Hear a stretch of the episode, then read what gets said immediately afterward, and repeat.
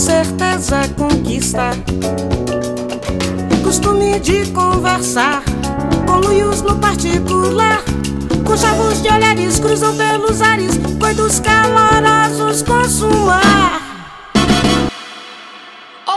Curioso de plantão. Meu nome é Cecília Fernandes, entusiasta dos saberes tradicionais e eterna estudante. Olá, eu sou a Caísa Reis, latina em processo de decolonização e conversadeira dos corredores universitários. A gente sabe, e você também, que a Semana do Dia do Índio envolve uma série de polêmicas principalmente na forma de homenagear e abordar os assuntos sobre essas comunidades. Por isso, essa semana a gente convidou a pesquisadora, doutoranda, mulher Merri, Letícia Yankan, para falar um pouco das pesquisas de antropologia feitas por ela sobre o seu povo, especificamente das mulheres Kraô. Mais do que um episódio do nosso quadro de entrevistas, o C-Pocket, essa foi uma aula de muitos ensinamentos e espero que vocês possam apreciá-los. Boa aula! Contamos aqui e ali, em cantos rasos do Brasil, que somos hoje entre 211 milhões, a junção de três grandes raças: indígenas, europeus e africanos, com direito a monumentos em algumas cidades do Brasil. Porém, contudo, todavia, quem vive uma vida bem vivida porque faz revisão bibliográfica, sabe que essa mistura não é nem de longe homogênea, muito menos bem contada. Já que o narrador muitas vezes não é de confiança, não é mesmo? E como esse podcast prefere nadar em águas profundas, alimentar a curiosidade e ir além, temos aqui conosco hoje a pesquisadora e mulher Merri, Letícia Yankan. Muito bem-vinda, Letícia, e obrigada por ceder um pouco do seu tempo. A gente fica muito feliz com a sua participação aqui para poder conversar com a gente, apresentar um pouco da sua pesquisa. Esse é o nosso quadro de entrevistas, onde a gente vai trocar ideia é, sobre vários assuntos relacionados ao que você trabalha, ao que você acredita, às suas vivências. Então, muito obrigada por ter aceitado o convite. Eu que agradeço vocês, né? É, então, boa noite a todos. Meu nome é Letícia, Nhocoei Craô, sou do Tocantins e agradeço pelo convite, né? Tendo esse espaço para a gente falar. É, em nome do povo Craô, a gente carrega um povo nas nossas costas, né? Quando a gente vai falar, quando a gente está no espaço que a gente tem a oportunidade de falar, a gente fala do nosso povo que a gente tá, a gente representa, né, o nosso povo. Então eu sou formada em história pela UFT, Tocantins, e fiz mestrado na UFG, aonde eu conheci a minha amiga Scarlett, né? E continuo doutorado na UFG. Eu estou no terceiro ano com essa pandemia, né? A gente deu meio que uma parada, né? Nas nossas, nossas pesquisas, nossas aulas. Mas com toda essa problemática, gente, eu consegui voltar para minha aldeia, porque não tinha como ficar em Goiânia, é, em plena pandemia, vendo que minha família está passando dificuldade na aldeia, essas coisas todas, eu tive que voltar para lá. É, minha linha de pesquisa é sobre a saúde da mulher indígena, né, da Craú. Porque quando eu falo, eu falo no meu povo. Porque no Tocantins tem sete povos diferentes. Então, cada povo fala seu sua linguagem diferente, tem seu modo. Eu não entendo nenhum deles se a gente não falar em português, né? Então a gente se comunica em português. Eu encontro com muitos é, estudantes indígenas na UFG, a gente conversa em reuniões, debate, fala das nossas dificuldades. Eu falo do que eu já passei né, na minha graduação, não foi fácil. Você está numa sociedade não indígena, você está falando português, né? Que português é uma, uma linguagem muito difícil. Então, a minha primeira língua é craô. A gente tenta incorporar é, novos hábitos alimentares, por exemplo, né? E para nós é muito ruim isso. Para nós que a gente se resguarda desde quando para ter filho, para ter essas coisas todas, a gente tem um cada passo, né? Ainda mais para nós mulheres. Então, minha pesquisa está mais voltada para isso. Porque com o passar do tempo a gente está perdendo algumas coisas por exemplo, de nossa alimentação, de nossos cuidados. Também quando as mulheres ganham neném, elas vão para a cidade, agora não ganham neném na aldeia, então elas comem alimento do hospital, que geralmente não comem na aldeia. Para nós é um, um, alimento muito pesado, né? Você comer arroz, feijão, macarrão, essas coisas. Na desse não, não poderia comer. E não poderia comer também nada com sal, porque seus pais ficam lá, né? Fazendo seu, seu alimento, que no caso a gente come milho, milho, né, assado ou feito pipoca sem sal. Se for no tempo do, é, da, das frutas, por exemplo, de buriti, a pessoa pode comer buriti, que é bom para manter a dieta, né, da, do resguardo. Nosso resguardo, ela é, passa de três, quatro meses. não é igual o resguardo não indígena, que passou de 40 dias já. Eu tenho uma dúvida. Esse resguardo de vocês é só em relação à alimentação ou vocês têm outros hábitos relacionados? Porque, por exemplo, na cultura cristã, no período da Semana Santa, tem algumas coisas que você não pode fazer além do que você não pode comer. E aí eu queria saber como é na sua cultura esse aspecto do resguardo, né? Além da diferença do tempo. Para nós é tudo, né? A alimentação e o cuidado com o nosso corpo é tudo, porque eu já faço parte de dois mundos. Eu já me, me sinto quando eu vou para a aldeia, minha avó reclama, por exemplo, né? Ai, você só fica na cidade, ai, você acorda tarde, você tá comendo de tudo. Então, tudo isso eu já, eu já sei que eu fico por aqui, não tem como você não estar tá na cidade e não comer. Então, nosso, para nós, quando você está na aldeia, você tem um cuidado de não comer certas, certas é, comida, porque você precisa ser corredora, né? A gente passa as coisas na aldeia, como é que fala? Braçal, que você não fica ali, que nem a gente fica no computador só estudando, né? Você tem que fazer as coisas no dia a dia, é, fisicamente. Você tem que ir para a roça, você tem que buscar água no rio, você tem que buscar as frutas, então, para isso, você tem que ser forte. Então, isso faz. É, você tem que ter um, um, alimento que você não fica fraca. Você não, não come comida muito pesada para você não ficar ali, né? Você tem que ter uma alimentação que você tem que ficar forte. Ser corredora, ser cantora. Essas e, coisas e, tudo contam. E Letícia, você falou agora sobre você já é de dois mundos. É, Tipo, por que, que você fala isso? Porque você já tá adaptada em relação a essa alimentação. Não só alimentação, né? Que você falou que fez mestrado. É, qual, só para tirar a dúvida mesmo, qual foi o mestrado que você fez? O, o, em qual faculdade você fez mestrado? Na UFG. No, mas como que era o nome do, do curso? É, Ciências Sociais? Ah. Antropologia. Eu continuo na antropologia. Ah, ah, tá, entendi. É que né, eu lembro de encontrar uma galera indígena, porque eu também formei na UFG. Eu saí ano passado de Goiânia. E eu lembro deles falarem muitos, muitos idiomas e tudo mais. e aí. São vários, né? Sim, sim. Uma das perguntas que eu ia te fazer, que você já me respondeu, que era qual era a sua língua. Então é Craô. Isso. E como, como que é essa coisa do estar em, entre dois mundos, assim, tipo, onde você percebe mais que tem as diferenças, além da alimentação, que você já mencionou? Então, a gente indígena que tem oportunidade de ir para a cidade, né, para estudar, você se dispõe nessa situação de ir para a cidade estudar, porque a maioria das aldeias, é, Craô tem energia e algumas delas têm internet. A nossa ainda não tem, né? A nossa não tem.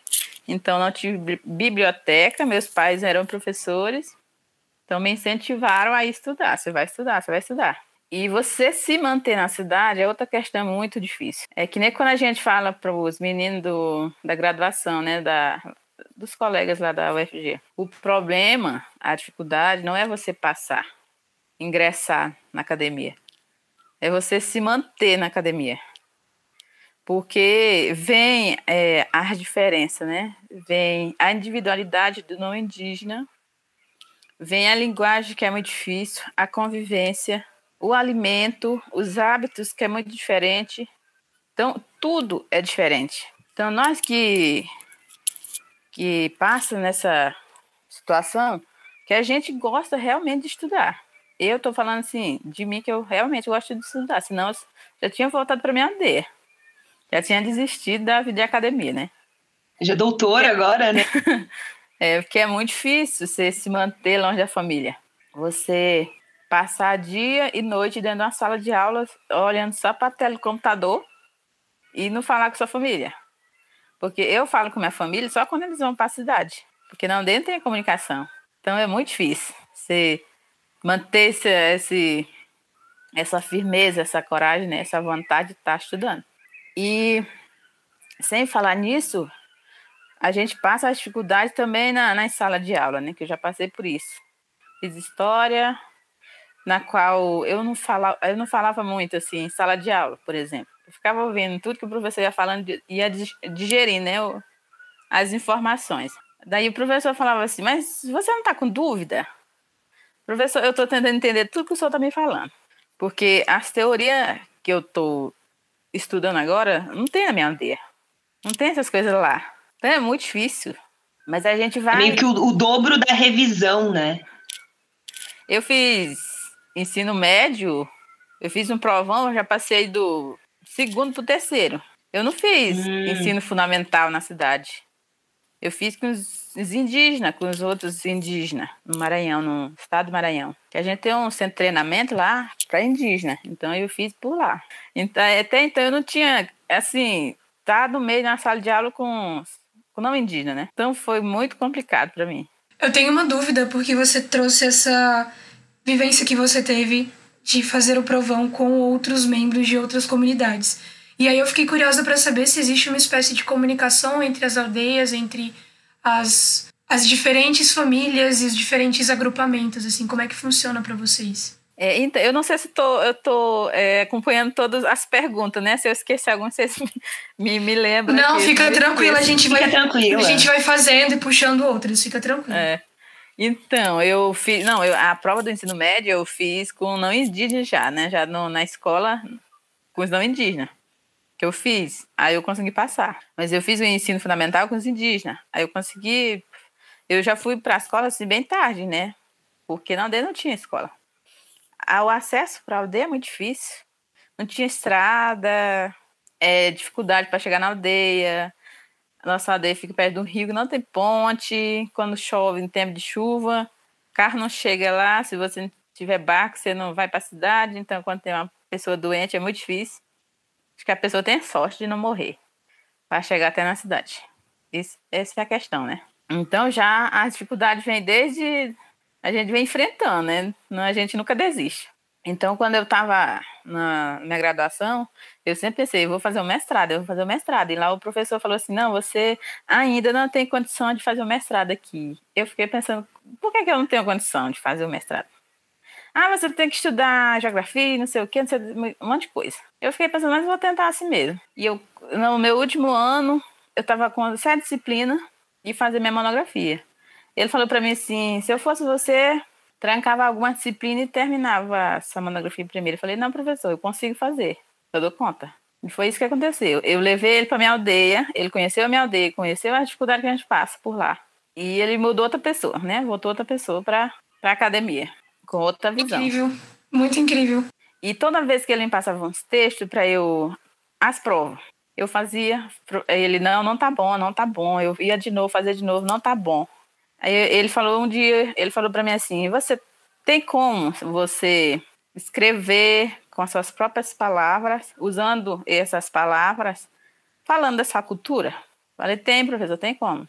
Voltei lá, recomecei meu texto de novo. Levei para ele no outro dia, ele falou assim: "Nossa, seu texto ficou maravilhoso". Então a gente, a gente assim, tem conhecimentos diferentes, né? Para você fazer um texto, eu não estava conseguindo fazer com as teorias que ele estava me repassando, mas eu consegui fazer das narrativas lá da minha aldeia. Eu tirei uma nota boa, pois a pessoa ficou reclamando. Ah, eu não falo na sala de aula, por que, que eu tirei uma nota boa? Então a gente passa um monte de coisa, né? Mas não falar para mim, né? Eu escutei isso pelos corredores. Mas isso não me impediu de ir mais para frente. Isso não me impediu só me dar mais força, que eu vou conseguir. Então, a gente tá numa. A gente não está, né? A gente vive numa sociedade que nós julga todo momento, todo, todo ato que a gente faz, a gente tem que é, seguir as regras, seguir um monte de coisa. E, Letícia, você falou uma hora sobre a individualidade do não indígena. O, o, o que, que é essa individualidade nas suas palavras? Porque eu já imagino muita coisa, porque ali dentro do UFG, né, tem os, os núcleos indígenas e tudo mais, e você vê de longe muita diferença. Mas eu, eu queria saber da sua perspectiva, né, o que, que é essa individualidade? Eu vejo assim muito como minha também. Não, é, acredito que. Eu não sei se você ou a, você, já foram numa aldeia indígena, né? Então, você chega numa aldeia, por exemplo, qualquer aldeia, não importa, a minha ou dos outros aldeias. Nós indígenas, a gente, a gente é muito. Eu não sei a palavra certa falar agora. A gente é, gosta de presentear as pessoas que chegam na aldeia, por exemplo, né? A gente dá comida, pergunta se tá bem, leva para tomar banho. Não deixa a pessoa sozinha dá presente, arruma um lugar para a pessoa dormir.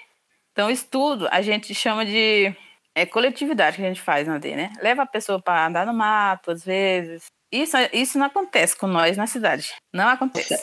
Não mesmo. Não ah, mesmo. Na cidade, se você não tiver ali, é, condição financeira, você não come. A pessoa não pergunta se você está bem, a pessoa não pergunta se você está com fome, se está doente. A pessoa passa por cima de você. Eu não estou falando de um aluno, de um professor, não estou falando de ninguém, estou falando do, do geral. Na sociedade, diz, na cidade. A pessoa passa empurrando você e não está nem aí.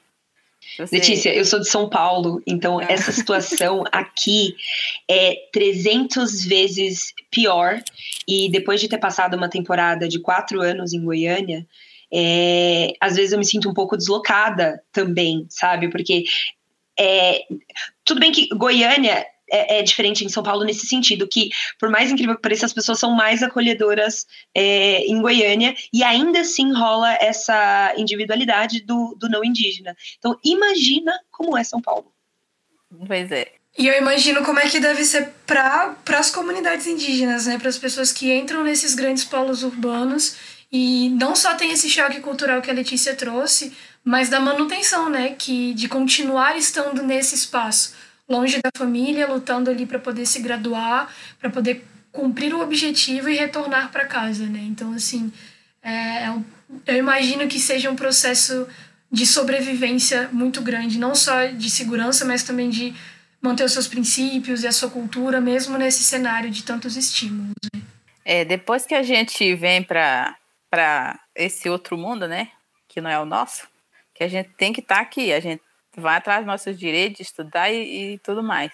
A gente é, muda o nosso alimento, que nem eu já falei, muda o nosso jeito de ser, a gente fica, é, como é que fala? Fica troca, é, essa, essa, a roupa que a gente usa, né, na cidade. A gente, pelo menos nós lá na aldeia não usa. Eu canso, eu já, uma vez eu falei lá na, na aula de mestrado, eu troco roupa de manhã, de tarde, de noite, de manhã, de tarde, de noite. Eu não aguento mais só trocar de roupa. Não sei pra que tanta roupa. Na nossa aldeia não tem isso. Para que ficar trocando de roupa toda hora? Se eu for para aula, tem roupa. Se eu for para academia, tem uma roupa. Se eu for para rua, tem uma roupa. Então, isso é um choque para nós. Você não pode andar na rua que está com medo de outra pessoa. Eu, eu, quando eu mudei para a cidade, eu fiquei morrendo de medo, assim, que passava no, nos jornais, violência, violência, violência. Eu falei, meu Deus.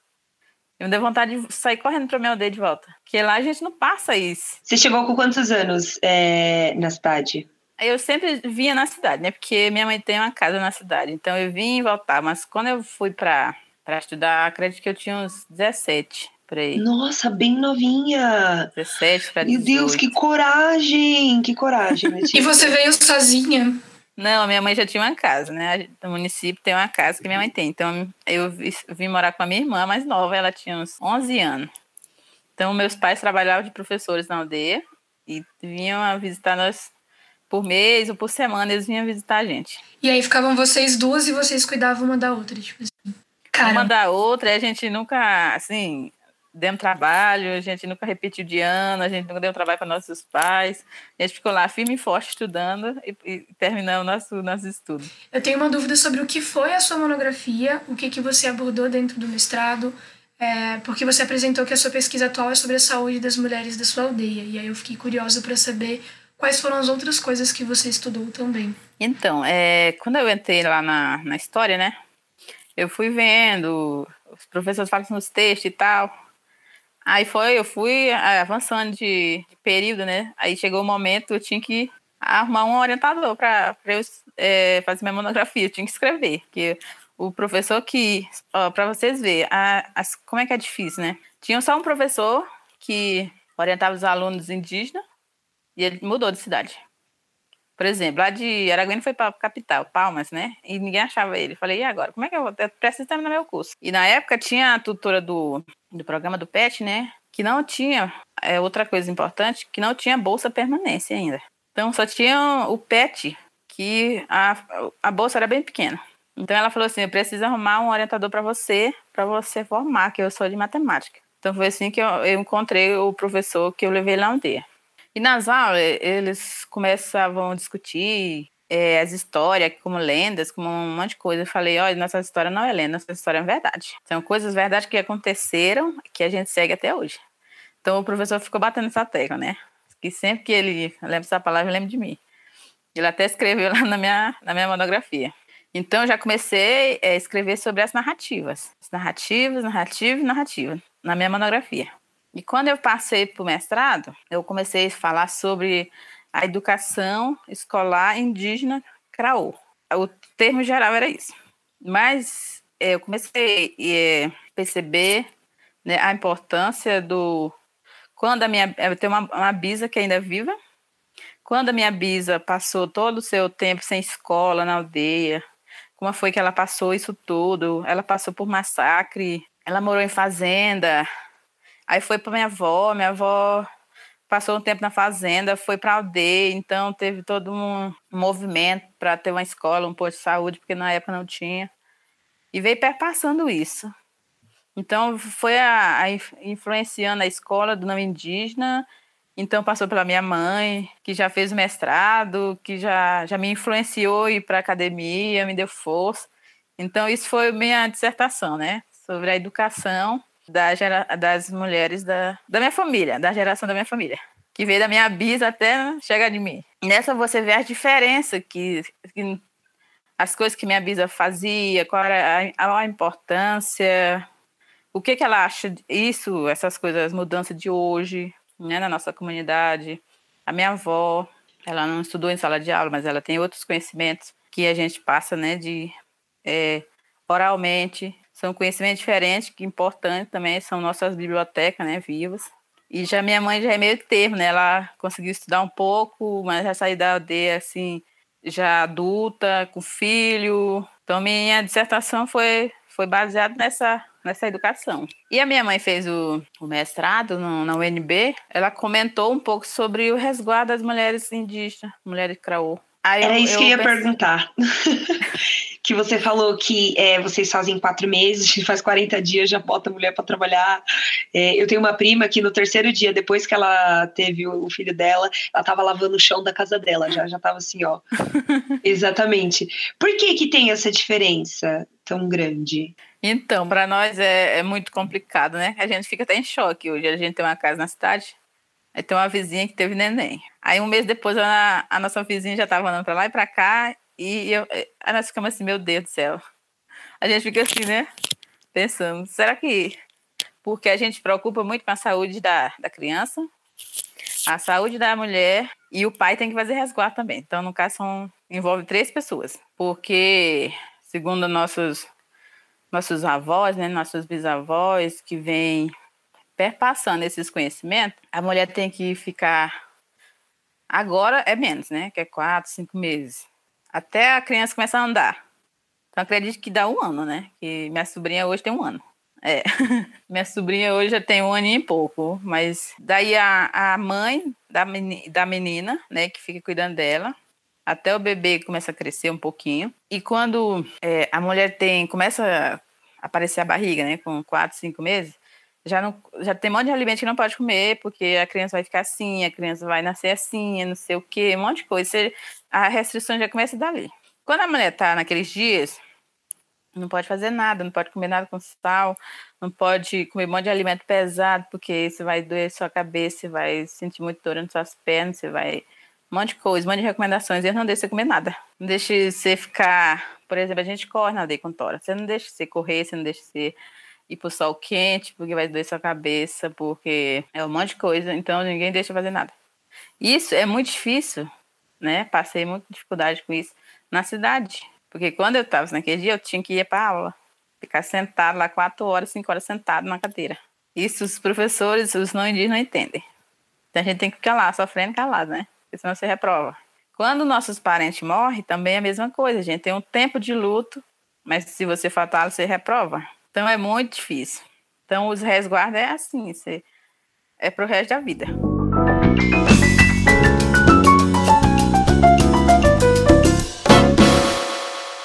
Eu tenho uma dúvida, na verdade, uma curiosidade que você trouxe sobre o seu idioma oficial, que é o Kraú, né?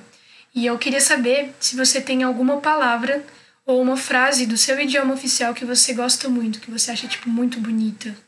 Algo assim. Ah, eu, eu, eu ainda falo, né, fluentemente a nossa língua. Eu já dei aula na UFG, né, para meus professores na, na Liga Craú. Ah, eu gosto de todas as palavras, assim, do meu nome, né, que é Yonka Kui. Eu tenho uns cinco nomes que eu ganhei. A gente ganha cinco nomes. Fala pra gente. Nossa, eu fiquei super verdade, curiosa. na verdade, eu não queria ter meu nome em português, eu queria só em Craô. Mas a minha mãe me botou meu nome em português. Depois que eu cresci, falei, mãe, eu não queria esse nome em português, queria esse meu nome só em Craô. então, o primeiro nome é Yonka Kui. Aí tem Pieku, tem Putenk, tem Wakren. Então, é, dá para fazer outra dissertação com nossos nomes. Porque vem de um partido de corrida para nós, que é importantíssimo, que é verão e inverno. Vem das nossas pinturas, que tem uma horizontal, outra vertical. Quando você nasce, os pais, não, a família do seu pai que te dá o um nome, né? No caso que eu sou mulher. Então, se for menino, é do pai da minha mãe. Então tem todo uma, como é que é? Tem todo um processo, tem toda uma, não sei se a palavra certa era, não é hierarquia, né? E... Tem todo um é processo, assim, é processo. É processo a palavra. É processo. Uhum. Então não é só assim, ai, meu nome é Letícia, ai, é, no, no, português você fala assim, ah, tem outra Letícia que me, me achará. No crau não é isso. É tipo sua tia, a pessoa que tem outro seu nome. Te trata bem, te dá as coisas. Então os nomes são únicos. Sim. Que incrível. A pessoa, é, que, por exemplo, a pessoa que tem meu nome, se for mais novinha que eu, uma criança, eu tenho que tratar ela bem, como eu trato minha irmã. Não como só uma chará. Não, não é... Entra naquele senso de coletividade, né, que você trouxe pra gente, de, da, do compartilhamento, da conexão. É, tem uns antropólogos, né, que foram na nossa, na nossa aldeia Craô, estudaram sobre os nomes, sobre os espíritos e sobre com, é, compadre e comadre. Mas as interpreta, interpretações que eles fazem é bom, mas não, não, eles não entendem. O não indígena pode estudar, o indígena pode passar anos na aldeia, pode aprender a língua, mas ele não entende como é que a cultura funciona. A profundidade da a coisa. A profundidade, isso que é importante nós indígenas estudar nosso, nosso próprio povo, porque faz muita diferença eu acredito que, é, tipo, você publicando o, o, conhecimento que você pegou da sua avó, da sua bisa, da sua mãe, é, com a sua perspectiva, é outra coisa, né, velho? Sei lá, é eu tô, eu tô amando, amando real. É, porque, assim, eu, como não indígena, eu acredito que muita gente que escuta a gente, é, o contato que a gente tem é muito raso. É muito do eu ouvi falar, eu vi na televisão. Eu... É o contato do não indígena. É o contato do não indígena, é a experiência e a perspectiva do não indígena. É sempre a visão externa, assim, sabe? E eu acho que rola até um pouco de prepotência, até. Eu, pelo menos, eu me considerava até um pouco prepotente de achar que eu sabia alguma coisa. Sendo que a gente, sei lá, leu a capa do livro só. Não, é assim, é, até onde que eu já passei, as coisas que eu já passei, né? Olha que eu já passei mais coisa nessa, né? Vim para essa cidade. É, a maioria é, vai pelo senso comum. Nossa, isso já aconteceu muitas, muitas vezes com nós. As pessoas perguntam se, se a gente ainda, é, ainda faz guerra na aldeia, se ainda come comida crua. Nossa, é, é coisa assim absurda. Mas eu não ligo muito para isso, não. Teve gente que já me perguntou se por que, que eu falo enrolado. Eu falei, não falo enrolado, eu falo minha língua, eu tô falando a minha língua você não está entendendo. Porque a pessoa pensa que o, o, português é a nossa primeira língua, mas não é. Né? Então é um falta de conhecimento muito grande. Sobre o que você trouxe para gente, é, dos pesquisadores que foram abordar sobre a sua aldeia, a sua comunidade, é, eles deram algum retorno? Vocês já tiveram essa experiência? Porque a maior parte dos casos que a gente vê dentro da academia são de pessoas que utilizam culturas como objeto de estudo, entre aspas, aqui, porque é a expressão que se usa, né, do objeto, mas eles não dão esse retorno. Eu queria saber como é que foi a sua experiência com outros pesquisadores que foram atrás da sua comunidade para desenvolver pesquisa e como é que foi para você. Se você fez esse processo de retorno, como é que foi compartilhar o que você é, desenvolveu com as pessoas que você convive, da sua aldeia, da sua família? Então, é, já estudei, né, uns antropólogos que foram para a aldeia da minha mãe, com, eu nem era nascida, uns 50 anos atrás. Mas eu, eu acho muito importante ler os livros dele, já li, sim, porque tem muitas coisas que ele relatou que hoje não acontece mais, né? Realmente já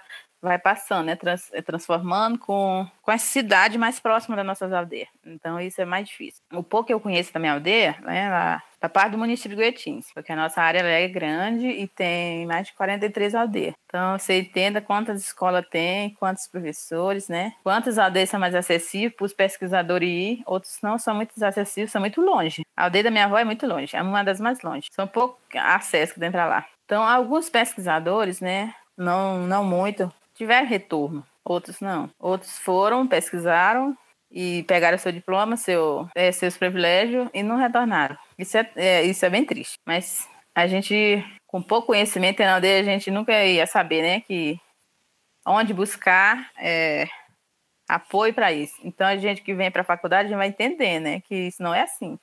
Quem tem que pesquisar é nós indígenas, nosso povo. Porque a gente leva retorno, sim, para nossas aldeias. A minha monografia eu, defendi na aldeia.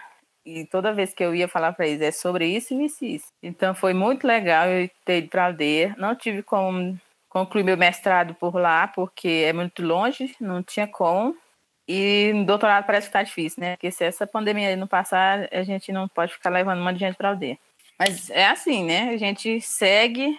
É, agora, né, já entendendo, eu já já estou no doutorado, já estou entendendo mais sobre o pessoal que vai para a aldeia fazer pesquisa. Eu lembro que foi uma, eu não sei se era, eu era pequena, uma jornalista, acredito que era jornalista, e eu só sei que ela levou um monte de planta. As folhinhas de planta, ela botava assim uma em cima da outra nas, nos papelzinhos, e eu ficava só vendo. Eu, eu tinha uns 10 anos na aldeia. E era de São Paulo, uma mulher de São Paulo, branca e tal. E as pessoas levavam ela no mato, ela Ficava juntando as plantinhas para levar. Eu não sei se isso teve retorno, não sei se a FUNAI autorizou, se. Não sei o que foi que deu, que né, eu era criança, não sabia como é que funcionavam essas coisas. Então, para nós que estamos a gente não pensa que isso podem fazer mal para nós, né? Para nossa. que estão levando nossos recursos, a gente nem não tem noção. Então, eu vi, eu vi essas coisas na aldeia e acredito que isso também não teve retorno. Hoje em dia, a gente, eu pelo menos comecei muito recentemente a conhecer os estudos pós-coloniais, que é essa narrativa, né, onde a gente aqui do, do, do Brasil, é, os povos indígenas, é, quem é negro, conta a história a partir da perspectiva do não do colonizado, não mais do colonizador, né? E aí eu tenho uma pergunta, Letícia, que eu nunca tive coragem de perguntar para ninguém. E então, assim, é a, a, questão do dia do índio, sabe? Ah. Tipo, o que que você acha? O que que você pensa disso, sabe? O que que é, isso toca é, as ações que são feitas no dia do índio chegam de alguma forma para vocês? Assim, qual que é o lance do dia do índio? Então, é que, é que eu já comentei, né? Quando a gente não sabe da, dos motivos reais, a gente leva na brincadeira. Uhum. Porque quando eu estava no ensino médio, eu não tinha noção dessas coisas, né? Do que é ser indígena de verdade, do que é ter seus direitos, do que é ter seu lugar de fala, do que que nós sofremos tanto. E para mim era só mais um dia, dia 19 de abril. Mas a gente vai vendo, a gente vai estudando, a gente vai conhecendo as pessoas, a gente vai vendo mais história. Você vai vendo que é muito mais complicado, muito mais difícil, que nossas histórias foram muito ocultadas muito ocultado, sofrer muito, a gente sofre ainda muitas coisas. Então, para mim é só mais um dia, na minha percepção, né? Porque nós indígenas, a gente não precisa ser lembrado só nesse dia. A gente tem que se lembrar todos os dias, a gente tem que ter espaço, a gente precisa de espaço, porque esse espaço aqui é nosso. Eu estou na cidade, eu estou no Goiás, eu posso estar no Tocantins, eu posso estar em qualquer estado. Mas é meu espaço. A gente estava aqui antes. A gente fazia parte de tudo isso aqui. É, então, eu acredito que nas, nas escolas, né? Eu fui em algumas escolas, acredito que foi ano passado. Não, ano passado não, 2018. E eu via muitas criancinhas pintadas, com cocada de papel, ficava vendo assim, que isso não é, eu não estava achando legal. Porque ali eles passam por brincadeira, não é brincadeira. É sério, nossa, nossas lutas é séria. Nossa persistência e resistência é muito séria. Então, não precisa só nesse dia. A gente tem que fazer isso todos os dias. A gente tem que falar, tem que lembrar, tem que deixar escrito todos os dias. Então, para mim, é mais um dia que passa. Nossa. Entendi, entendi. Porque é, é isso, sabe? Eu via muita gente defendendo que tem que existir, nananã, mas só lembra do indígena naquele dia, né? E faz uma homenagem muito, muito rasa. E muito colonialista também, né? É, sabe, essa perspectiva colonial. Exatamente, muito colonialista. É, tem de, muitas palavras que o, eu não sei nem falar, então eu vou pelas palavras que eu sei falar. O, Letícia, eu lembro muito vividamente, assim, na, na época das eleições, né, do, do moço lá, uhum. é, eu estava em Goiânia em 2019 e como eu trabalhava, eu não pude voltar para São Paulo para ver minha família e tudo mais, então eu acabei ficando em Goiânia.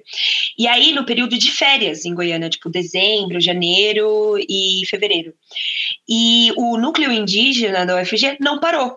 Então, eu fiz umas aulas a, a, a mais ali perto e tudo mais, e a galera, tipo, era, não tinha férias, tá? eles estavam, né, vivendo a vida e tal.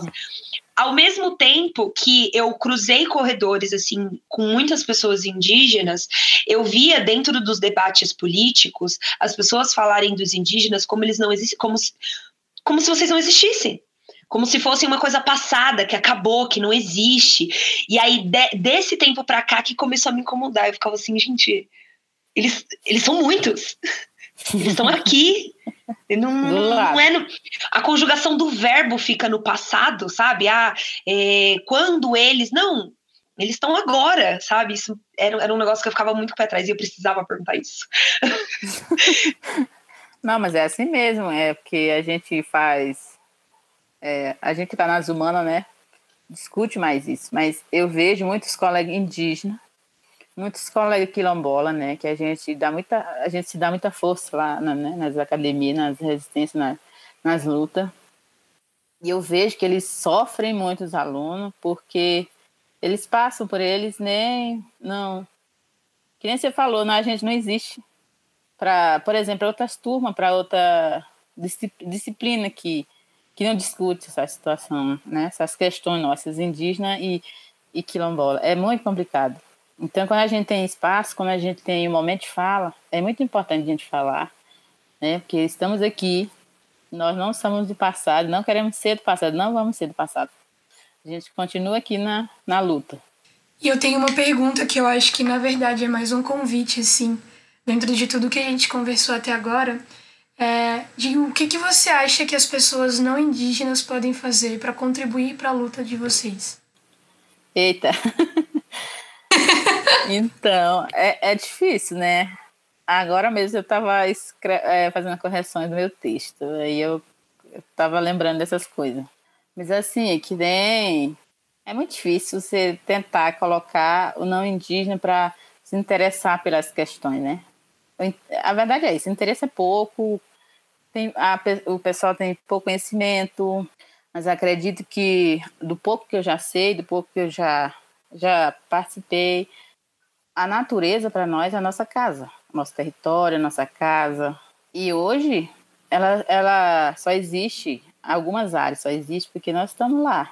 Áreas preservadas, áreas de conservação, porque os restos já foi desmatado, porque o não indígena pensa só no, no acúmulo de bens pessoais bens materiais, acumula alimento, acumula não sei mais o que, exporta para fora, acaba com é, a terra daqui e não, não se preocupa com, com a casa dele, porque o, o planeta é a nossa casa. A água está tá acabando, é, as plantações, as árvores estão acabando e a gente está vendo isso. Então era só um pouco assim de a pessoa ter um pouquinho de interesse. De, porque nós não temos internet não, mas na cidade tem você pesquisar, você ir atrás, porque a luta não é só nossa. A luta pela sobrevivência, pelo ar que nós respira, é de todos. Não é só do povo indígena. O não indígena ele pensa, não, mas os indígenas estão lutando para desmatar, não é isso aqui. Mas ele não está sabendo que isso está é, beneficiando ele. Porque ele está respirando um pouco de ar que ainda tem, porque ainda tem as árvores em pé. O pouco de água limpa que a gente tem, porque a gente está lutando para não ter veneno. Porque se você está pensando só de ficar dentro de casa, você tem comida em casa, na geladeira, mas isso não é o suficiente para a gente sobreviver. Acredito que é isso. Caraca, tem que caraca. Ter mais conhecimento. Obrigada, Letícia.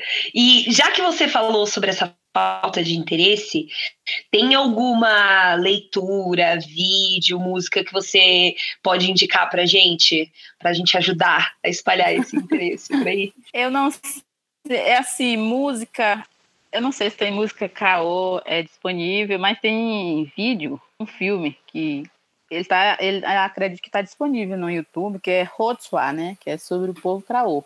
Como então, que lá, isso? é R O XWA. É um documentário ou é um filme? É um filme feito, acredito que foi pela Letícia Batelli, que foi na aldeia. Então, Rotswa é, é outra, como é que fala? Outro pronome muito importante no Craô. Representa muito bem, né, um partido. O filme ele é muito interessante, ele passa de fases, né? Ele tem uma hora e pouquinho, mas é muito interessante assistir ele.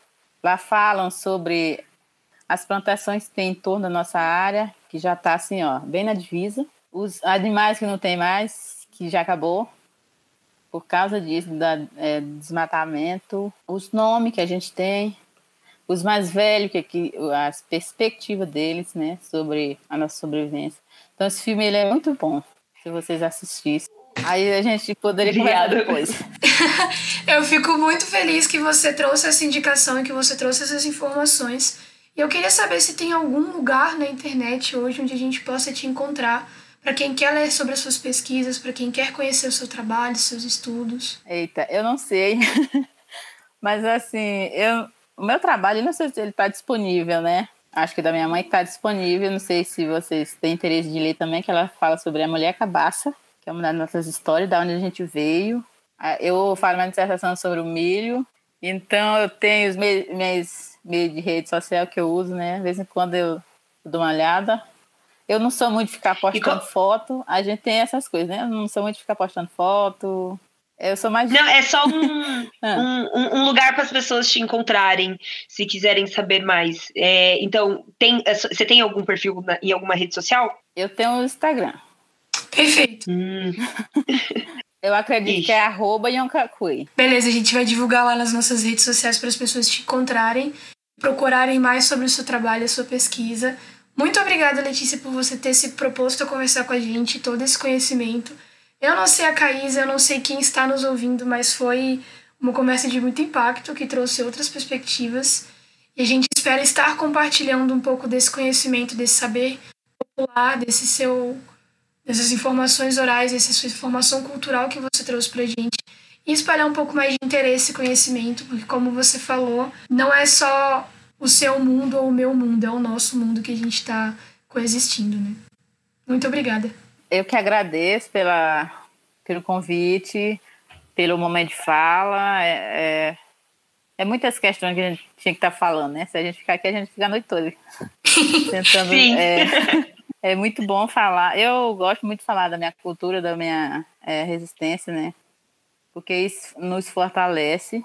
E é um trabalho muitíssimo importante, e muitíssimo. É sempre bom falar também da nossa, nossa casa. Uma pessoa só reflete um pouco. A nossa casa é isso. A gente tem que cuidar, a gente tem que manter limpo para nossa sobrevivência.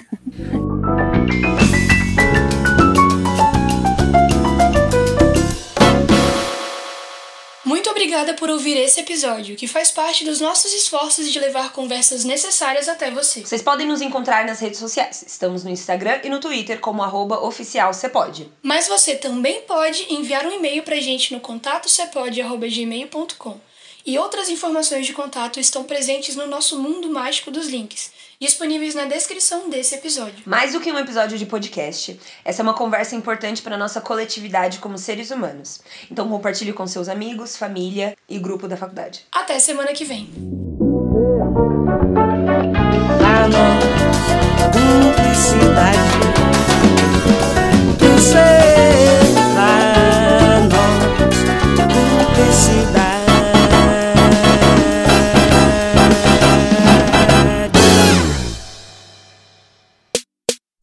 podcast é produzido e editado pela Elis Studios.